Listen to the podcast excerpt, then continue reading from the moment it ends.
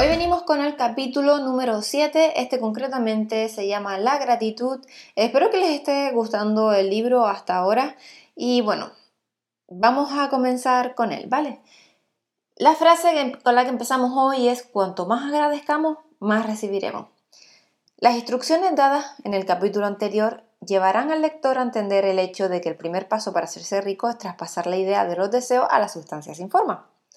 Esto es verdadero y verás que para hacerlo se hace necesario que te relaciones con la inteligencia sin forma de una manera armónica. O sea, garantizar esa relación armónica es un asunto de vital y primordial importancia al que daré aquí algo de espacio para su discusión, ¿no? Dándote instrucciones que si las sigues, pues te llevarán a la perfecta unidad mental con Dios. Todo el proceso de, de reprogramación mental puede resumirse en una palabra y es gratitud. En primer lugar, crees que existe una sustancia inteligente de la cual proceden todas las cosas. En segundo lugar, crees que esa, sustancia te concede todo lo que desea. Y en tercer lugar, te relacionas con esa sustancia mediante un intenso y profundo sentimiento de gratitud. Muchas personas que organizan sus vidas correctamente de todas las formas posibles continúan en la pobreza por su falta de gratitud. Se han recibido un regalo de Dios y es como si cortaran los cables que los conectan con Él, ¿no? olvidando su merecido agradecimiento.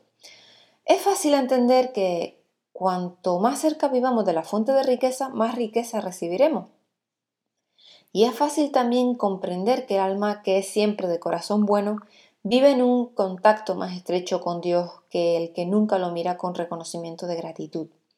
Y a medida que con más agradecimiento fijemos nuestra mente hacia el Supremo, cuando nos llegan cosas buenas, más cosas beneficiosas recibiremos y vendrán más rápidamente. Y la razón es que la actitud mental de gratitud dibuja en la mente un contacto más íntimo con la fuente de las que provienen todas las bendiciones.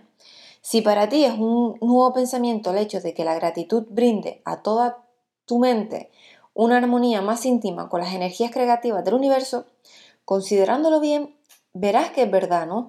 Las cosas buenas que ya has obtenido te vienen a lo largo de la línea de obediencia a ciertas leyes. La gratitud llevará tu mente por los caminos por los cuales pues llegan las cosas y te mantendrá en estrecha armonía con el pensamiento creativo y pues evitará que caigas en el pensamiento competitivo. Solo la gratitud puede mantenerte mirando hacia el todo, ¿no? Y evita que caigas en el error de pensar en el abastecimiento como algo pues limitado. Hacerlo sería fatídico, la verdad que para tus esperanzas. Existe una ley de gratitud y es absolutamente necesario que la cumplas si quieres conseguir los resultados que buscas. La ley de la gratitud es el principio natural en el que la reacción y la acción están siempre equilibradas, manteniendo direcciones opuestas. El, agradecimiento de tu mente cuando alaba al Supremo es una liberación de fuerza. No puedes dejar de alcanzar a aquel a quien fue dirigido. Y la reacción es un movimiento instantáneo hacia ti. Es decir, acércate a Dios y Él se acercará a ti. Es una explicación de la verdad psicológica. Y si tu gratitud es fuerte y constante, la reacción de la sustancia sin forma será fuerte y constante, y las cosas que quieres siempre se verán atraídas hacia ti.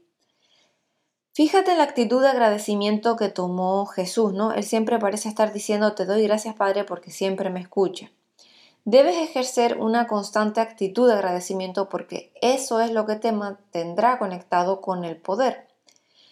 Pero el valor de la gratitud no consiste solamente en conseguir más bendiciones en el futuro. Sin gratitud no puedes esquivar por mucho tiempo el pensamiento de descontento respecto a que las cosas sean como son.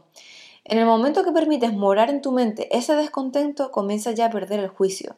Si fijas tu atención en lo corriente, en lo ordinario, lo pobre y en lo sórdido y mezquino, entonces tu mente toma la forma de esas cosas. Luego transmitirás esas formas o imágenes mentales a lo inmaterial y a lo común, lo pobre y lo sórdido y mezquino, pues llegará a ti. Permitir a tu mente morar en lo inferior es hacerse inferior y rodearse pues de cosas inferiores.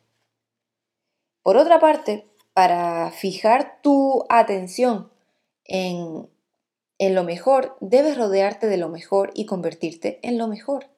El poder creativo que está dentro de nosotros nos hace eh, a imagen y semejanza de aquello a lo que prestamos nuestra atención.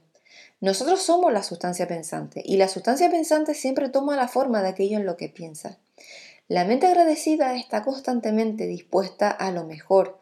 Por lo tanto, tiende a convertirse en lo mejor, toma la forma o el carácter de lo mejor y recibirá lo mejor.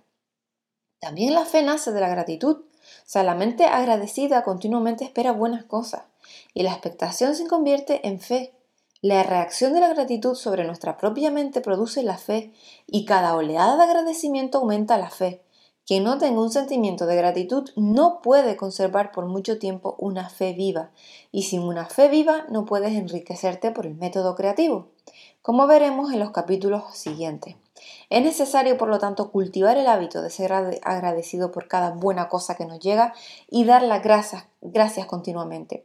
Y porque todas las cosas han contribuido a tu progreso, debes incluir todas esas cosas en tu agradecimiento. No gastes tu tiempo pensando o hablando acerca de la deficiencia o acciones equivocadas de los plutócratas ni confíes en los magnates millonarios. Su organización del mundo ha creado tu oportunidad. todo lo que consigues realmente te viene debido a ellos. No te quejes con rabia contra los políticos corruptos, si no fuera por ello caeríamos en la anarquía y tus oportunidades se verían disminuidas. Dios ha trabajado por mucho tiempo y muy pacientemente para traernos hasta donde estamos en cuanto a la industria y el gobierno, y Él hace perfectamente su trabajo. No existe la menor duda de que Él terminará con los plutócratas, magnates de la finanza, patrones de industria y políticos tan pronto como se pueda prescindir de ello, pero mientras tanto piensa que todos son indispensables. Recuerda que todos ellos están ayudando a organizar las líneas de transmisión con las que te llegará tu riqueza y estarás agradecido a todos ellos. Esto te traerá relaciones armónicas con lo bueno de todas las cosas y todo lo bueno que hay en, en las cosas avanzará hacia ti. Pues este ha sido el capítulo de hoy, espero que les haya gustado, es cortito, pero está genial. Eh, así que nada, un saludo y hasta el próximo día.